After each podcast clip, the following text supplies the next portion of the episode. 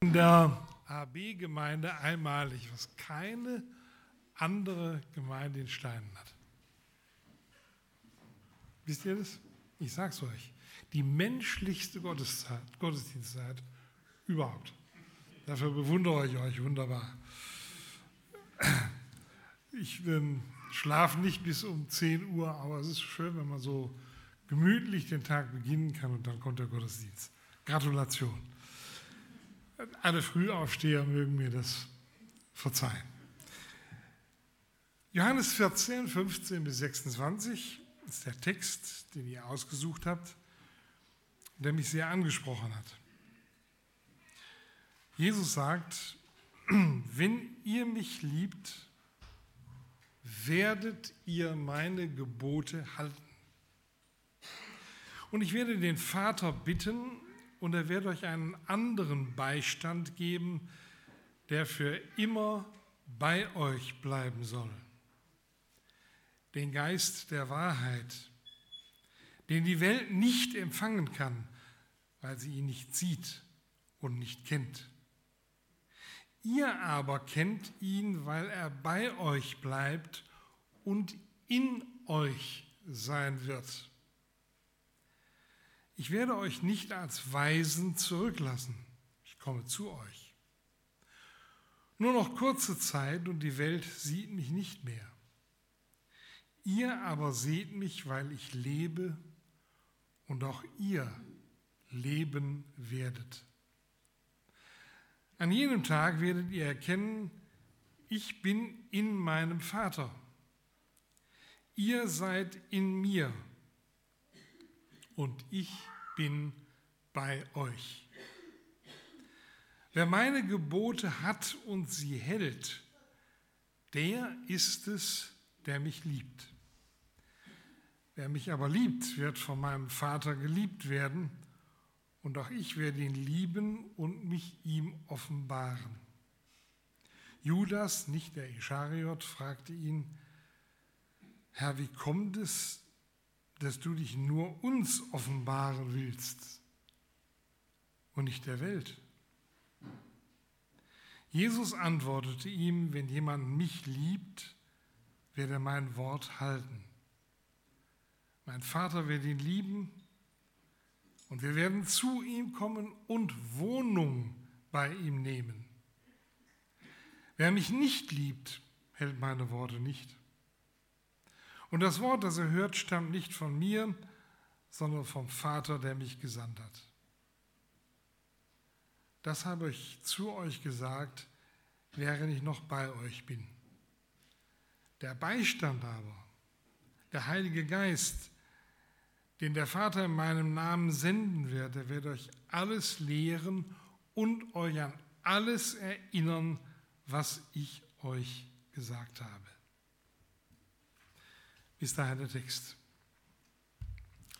Ich will mal versuchen, in drei Schritten etwas über den Text zu sagen. Ich sage bewusst etwas, denn wenn man sich anmaßen würde zu sagen, die Fülle dieses Textes das erledige ich in einer halben Stunde, dann müsst ihr sagen, geh lieber nach Hause. Ja, das ist unmöglich.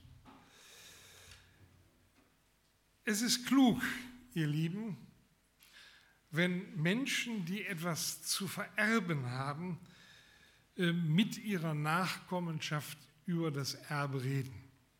Wenn man das nämlich nicht tut, gibt es meistens nachher Krach. Und deswegen muss man die Dinge vorher besprechen. Jesus sprach mit seinen Jüngern vor der Kreuzigung über sein Vermächtnis. Ich denke mal, vieles haben sie noch gar nicht kapiert. Erst nach seiner Auferstehung. Aber er kündigt ein Erbe an, das ja auch für uns wichtig ist, dass sie nichts auf dieser Welt aufwiegen lässt. Das müssen wir uns immer wieder vor Augen halten. Da, da geht es um ein Erbe, das so gewaltig ist, ähm, dass der Feind Gottes alles daran setzt, uns davon abzulenken. Und andere Dinge so wichtig zu machen, dass man denkt, was ist das schon? Also, ich sage nochmal ganz deutlich, es geht darum, dass wir dieses Erbe verstehen. Und es geht ja auch gleich ganz munter los, da heißt es nämlich, wenn ihr mich liebt, werdet ihr meine Gebote halten. Und etwas später, Vers 23, wenn jemand mich liebt, wird er mein Wort halten. Wer mich nicht liebt, hält meine Worte nicht. Dieser Vers gibt uns Aufschluss über die Erben, die Verheißungen, die Versprechungen dieses Erbes gelten all denen, die Jesus lieben. Das ist kein Allgemeingut. Und es waren natürlich damals die Jünger, es waren nach der Auferstehung die Jünger und Jüngerinnen der ersten Gemeinde und es gilt natürlich bis hierher heute Morgen auch den Jüngern, Jüngerinnen in der AB-Gemeinde. Und hier steht ganz selbstverständlich ein Zusammenhang.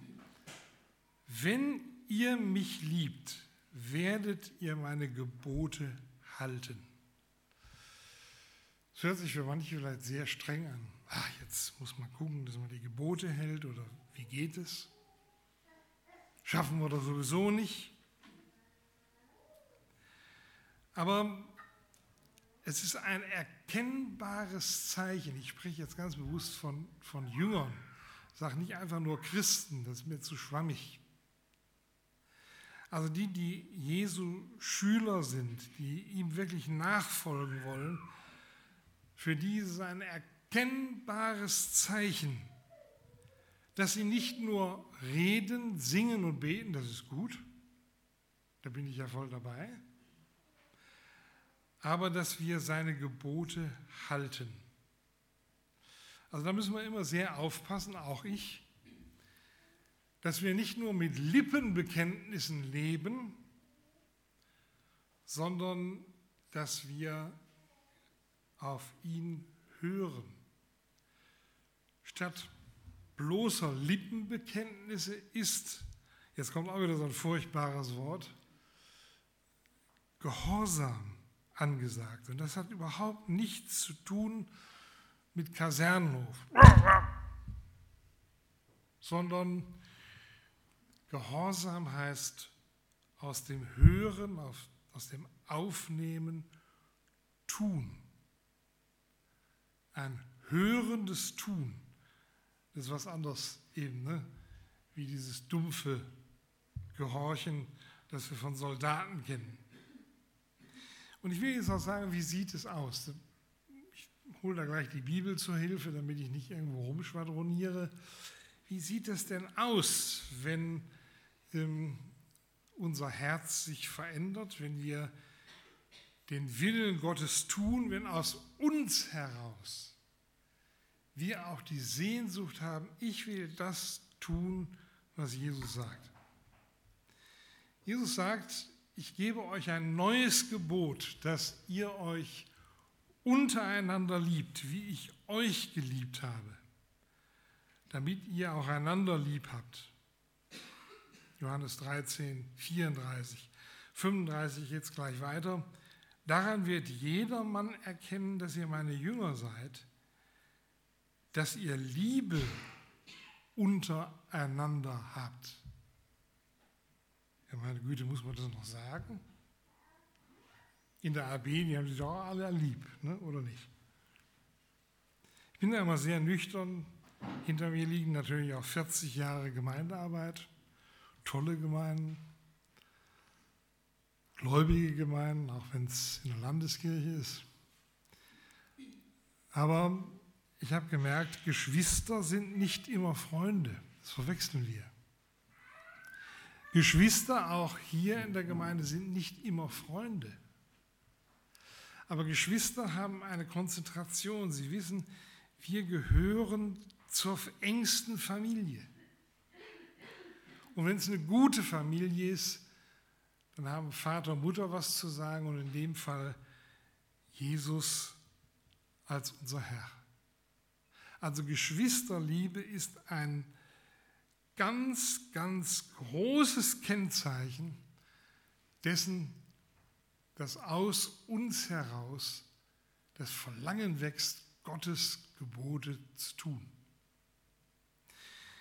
Warum äh, ist die Geschwisterliebe so wichtig? Ich kam in eine meiner Gemeinden am Hochrhein und als ich da hinkam, habe ich schon gehört, da ist ein großer Krach. Ein Krach zwischen, das war damals ganz hart in den 80er Jahren, zwischen Menschen, denen das Charismatische wichtig war und den sogenannten Evangelikalen. Und da war blanker Hass ausgebrochen. Der ging mitten durch Familien. Eltern gegen Kinder, Brüder gegen Brüder, leibliche Brüder. Und ich habe damals gedacht, ich, ich will die Leute nicht manipulieren. Ich predige jetzt einfach die Texte, die im Losungsbuch stehen, und es war wie verrückt. Ich weiß nicht mal, welche Predigtreihe das war, aber es waren laufend Texte, die gerade die Geschwisterliebe betonten. Und ich war froh, immer sagen zu können, das steht da. Das war das Thema für heute. Ich habe es gar nicht ausgesucht. Also das ist ein ganz wichtiges Thema, dass wir als Jünger erkannt werden, wenn die Geschwisterliebe in uns ist. Und die gilt auch dann, wenn uns Geschwister gewaltig auf den Wecker gehen. Das gibt es natürlich in der AB nicht, aber ne, irgendwo anders, habe ich schon gemerkt. Gibt bei euch auch, weiß ich. Dann, was sind die Gebote Jesu? Jesus sagt, lehrt sie halten alles, was ich euch befohlen habe. Ihr kennt das. Siehe, ich bin bei euch alle Tage bis ans Ende der Welt der sogenannte Missionsauftrag. Missionarisch leben. Und warum sollen wir missionarisch leben? Nur damit unsere Gemeinden größer werden. Das ist auch ein erstrebenswertes Ziel. Machen wir in der Kirchengemeinde ja auch. Aber das ist nicht die Hauptsache. Wenn Jesus in uns ist, dann müssen wir unruhig werden, unser Herz voll Trauer sein, wenn wir merken, da sind die meisten um uns herum und wenn wir noch so viele Gemeinden sind in Steinen, die Jesus nicht kennen. Und wohl uns, egal wie alt wir sind, wenn wir darüber echt traurig sind. Und wenn uns das unruhig macht. Ich kann mich gut erinnern, ich war in einem Dorf, Pfarrer und ich bin eigentlich Großstädter und musste erst mal lernen, dass da jeder jeden kennt. Ich hatte immer gehört, Dorf ist alles idyllisch und ist so herrlich und ich konnte es gar nicht feststellen. Denn ich merkte, wenn einer oder eine Christin wurde oder Christ, dann war das Dorfgespräch, die geht jetzt auch dahin der ist jetzt auch fromm. Die mussten durch Feuer. Als ich Christ wurde, in der Großstadt Essen aufgewachsen, hat kein Mensch danach gefragt. Interessiert die Leute nicht. Aber da, wo man sich gut kennt, da merkt man das. Und mit der Zeit habe ich gemerkt, auch in der Gemeinde, ich bete für die Leute. Ich konnte von meinem Arbeitszimmer ähm, so auf das Gasthaus gucken gegenüber und da waren die meisten Vereinsversammlungen. Da probte der Musikverein, die hatten einen größeren Saal. Und ich habe einfach gebetet, Jesus, rühr diese Menschen an. Und als ich Jahre später in die Gemeinde kam und da wieder mal gepredigt habe,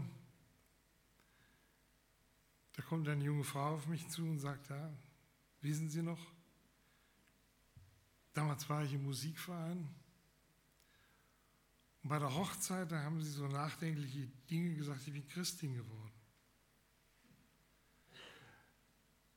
Immer wieder habe ich das erlebt, missionarisches Leben ist nicht ein innerer Zwang, ich muss jetzt missionarisch sein. ich muss das und das tun, sondern ich habe so eine Freude und Geborgenheit in Jesus erlebt, auch ich in meinem Leben. Ich kann doch gar nicht anders als missionarisch leben. Noch ein Gebot Jesu, müht euch nicht um Speise, die vergänglich ist, sondern um Speise, die da bleibt zum ewigen Leben. Was heißt das? Konzentration aufs Wesentliche. Auch dazu müssen wir uns Freude schenken lassen. Ne, so verbissen, verbiesterte Christen, die alles nur als bittere Pflicht sehen, das kann man sich schenken. Aber wenn Jesus in uns ist, dann merken wir sehr bald, das Wesentlichste ist er, ist das Reich Gottes. Und schließlich ein weiteres Gebot, wie mich der Vater gesandt hat, so sende ich euch. Dass jeder von euch, man muss nicht, müssen nicht alle nach Krishona oder alle auf die SDH. Ist schön, wenn noch ein paar kommen, freuen wir uns. Ihr habt ja eine ganze Reihe Leute. Das ist immer super. Aber es gilt eigentlich für jeden Jünger und jede Jüngerin, dass wir uns senden lassen von Jesus. Ja, die anderen, ein paar schickt man zum Studium und die anderen machen es ein bisschen gemütlicher, zweiter Gang. Das kenne ich nicht in der Bibel. Lasst euch senden. Lassen wir uns senden. Bei mir ist auch nicht Schluss, weil ich jetzt im Ruhestand bin. Sendungsorientiert leben. Tja, und nun zweitens, wir sind nicht allein. Wir sind auch nicht allein gelassen.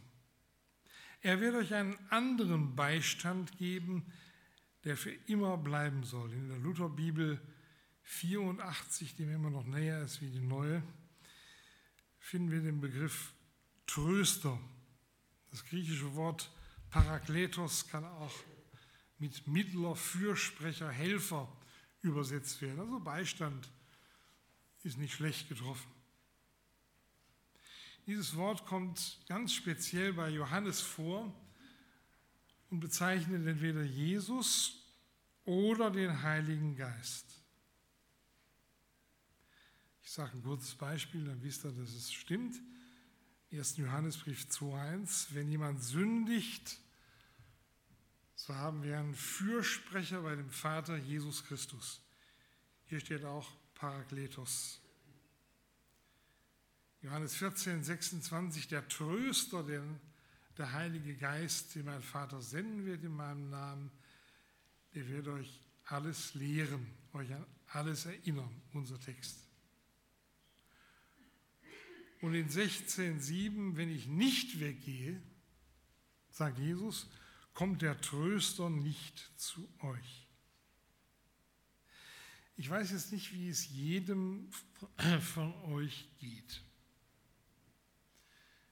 Ihr lebt in der Gemeinde, zusätzlich noch seid ihr beheimatet nicht nur im Gottesdienst, sondern im Jugendkreis, im Hauskreis. Und dann kommen auch schwere Lebensführungen, bleiben uns nicht erspart, auch nicht in Christen. Und ich habe nicht wenige kennengelernt, die haben gesagt, warum, warum ausgerechnet ich? Ich sage euch das mal ganz persönlich, als mit unserem Sohn dreimal hintereinander, sie wollten gerne ein zweites Kind haben und dreimal hintereinander habe ich die kleinen Mädchen beerdigt, waren alle nicht lebensfähig. Kurz gelebt, eine Stunde, dann waren sie tot. Und Sohn und Schwiegertochter sind beide Christen. Aber das hat schon an der Kraft gezehrt am Glauben. Warum bei uns, zumal die Ärzte gar keine negative Aussage getroffen haben, rein medizinisch? Also es gibt so Situationen, das muss nicht so kommen, aber manchmal gibt es auch eine Lustlosigkeit im geistlichen Leben irgendwo. Oh, man wird zu müde. Alles ist so zur Gewohnheit geworden. Und dann kommt so eine Frage, wo ist der Herr? Wo ist er? Und ich finde es auch gar nicht anstößig, wenn Menschen, die jahrzehntelang glauben, in die Seelsorge kommen und sagen, ich, ich habe solche Schwierigkeiten. Ich kann den oder jenen Weg überhaupt nicht verstehen. Bin total daneben. Ihr Lieben, Jesus hat am Kreuz erfahren, was Gottverlassenheit ist. Er hat die schlimmste Not durchgemacht. Mein Gott, mein Gott, warum hast du mich verlassen? Aber was auch der Fall ist, Jesus hat den Vater nicht verlassen. Er fühlte sich allein in diesem Moment. Wir können ihn ja gar nicht mitempfinden. Es sind viele Menschen gestorben, auch am Kreuz.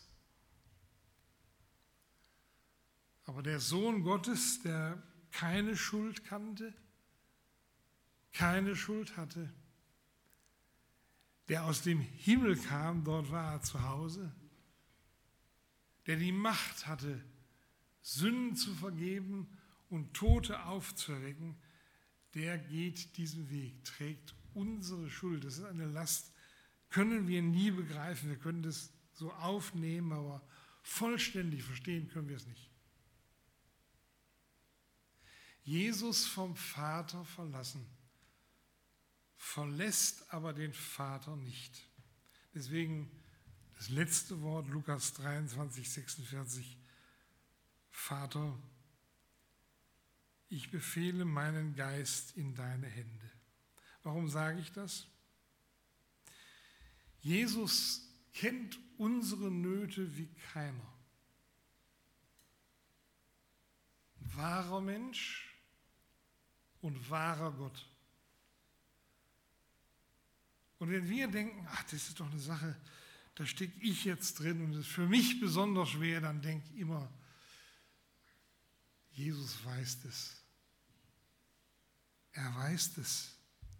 Und auch wenn du nicht sofort die für dich schlüssige Antwort findest, er ist da, lass dich nicht verrückt machen. Ich habe das auch erlebt in schlimmen Zeiten in meinem Leben.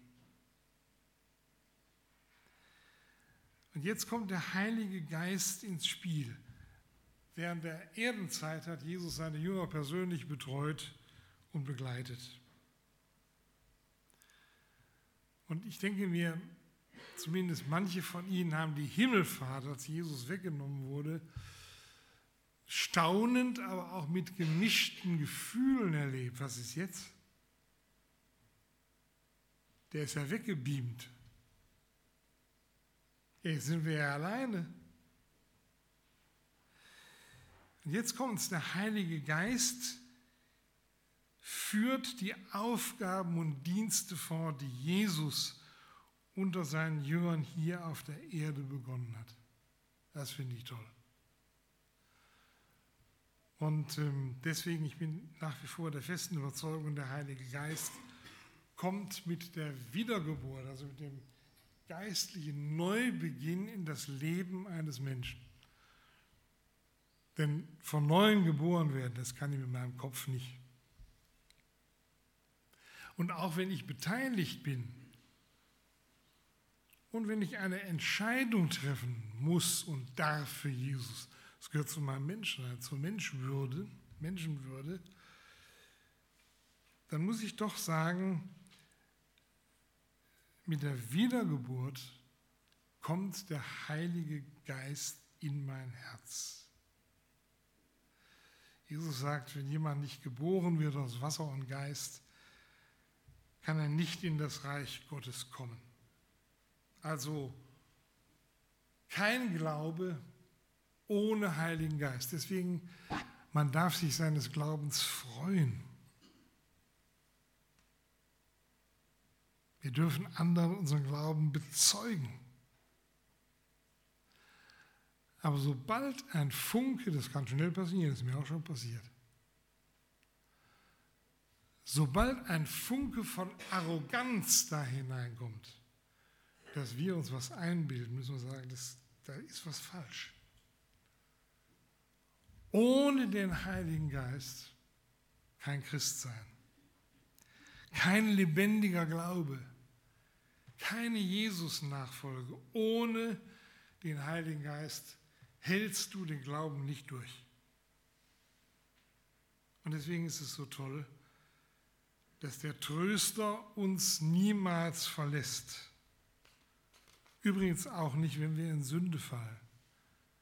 Dann haut er nicht ab und sagt, das war's. Oder denkt mal, als Petrus Jesus verraten hat, damals im Hof des Hohepriesters, hätte ihm das was genützt? Wenn Jesus gesagt hätte, solange ihr meine Gebote ausreichend haltet, bleibt der Tröster bei euch. Was wäre dann für Petrus an Hoffnung übrig geblieben? Nix. Gescheitert, fertig, aus. Ich möchte nochmal betonen, das ist großartig. Ich werde euch nicht als Weisen zurücklassen, sagt Jesus. Ich komme zu euch. Der Heilige Geist ist also nicht ein, ich benutze ein heutiges Wort, ein Lebensabschnittspartner, sondern wenn wir in Jesus sind, wenn wir an ihn glauben, ist er für immer bei uns in Zeit und Ewigkeit. Sicher, ich kann mich das selber rausnehmen. Aber Jesus hat zugesagt, darauf verlasse ich mich auch immer, die Pforten der Hölle, sogar die, können seine Gemeinde, auch den einzelnen Christen, nicht überwältigen. Dritter und letzter Punkt. Ein neuer Eigentümer wohnt in uns. Der dreieinige Gott ist unfassbar. Die Himmel können ihn nicht fassen. Und jetzt noch einmal, wir haben den Vers schon gehört, aus unserem Text, wenn jemand mich liebt, wird er mein Wort halten. Mein Vater wird ihn lieben und wir werden zu ihm kommen und Wohnung bei ihm nehmen. Also Jesus wird da erfahrbar, wo es sich um ein Liebesverhältnis, das ist jetzt nicht irgendwie abgeschmackt oder ein kitschiges Wort, sondern ich sage das mal ganz ernst, Jesus wird nur da erfahrbar, wo ein Liebesverhältnis zwischen ihm und dem einzelnen Christen vorherrscht. Und was persönlich gilt, gilt auch für die Gemeinde. Und damit meine ich jetzt nicht die verschiedenen Institutionen, sondern Gemeinde als Leib Jesu. Das ist eine geistliche Größe. Aber es ist wichtig, dass er in uns wohnt. Was ich vorhin gesagt habe, die einzelnen Punkte, die können nur dann kommen, wenn er in uns wohnt. Da gibt es ganz praktische Erfahrungen. Da willst du was tun, was nicht richtig ist, du weißt es auch, und dann merkst du plötzlich, da kommt die innere Stimme und sagt, mach das nicht. Dieser Weg führt dich von Jesus weg. Das ist Mist, das bringt nichts.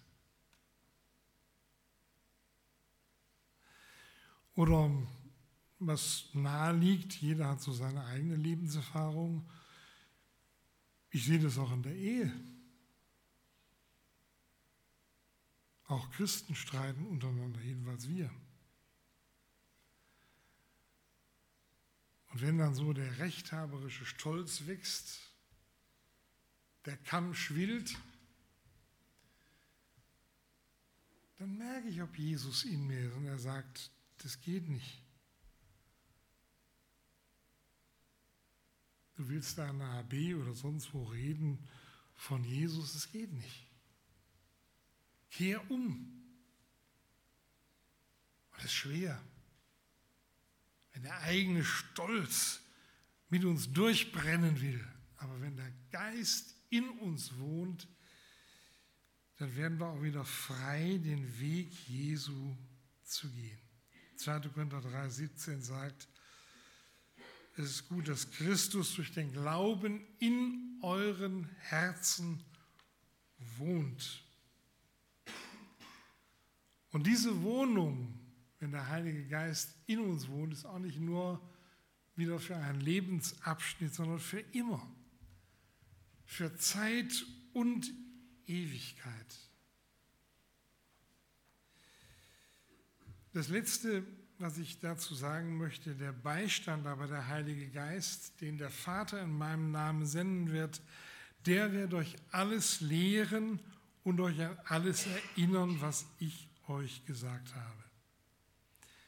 Wir leben in einer Zeit, in der, ich mache das jetzt nicht mies, nicht, dass mich jemand falsch versteht, aber wir leben in einer Zeit, in der Gefühle, Emotionen, Stimmungen, Atmosphäre in, in unseren Bereichen eine große Rolle spielt. Und es kann dazu führen, dass wir Jesus überhören. Und deswegen ist gut, wenn der Heilige Geist in uns wohnt und uns erinnert. Jesus hat das gesagt. Jesus will dich dahin führen. Und Jesus verändert dich in diese oder jene Richtung. Ich kenne euch nicht, deswegen bleibe ich mal so etwas unkonkret, aber ihr versteht es. Er spricht zu dir persönlich. Wir müssen keine Angst haben, dass wir zu kurz kommen, wenn der Geist Gottes in uns wohnt. Ganz im Gegenteil, wir sind reich beschenkt. Und eins tut der Heilige Geist, er macht Jesus groß. Und übrigens, der Heilige Geist macht auch nicht eng. Eng sind wir Menschen, aber niemals der Geist Gottes. Der Herr ist Geist, wo aber der Geist des Herrn ist, da ist Freiheit. Amen.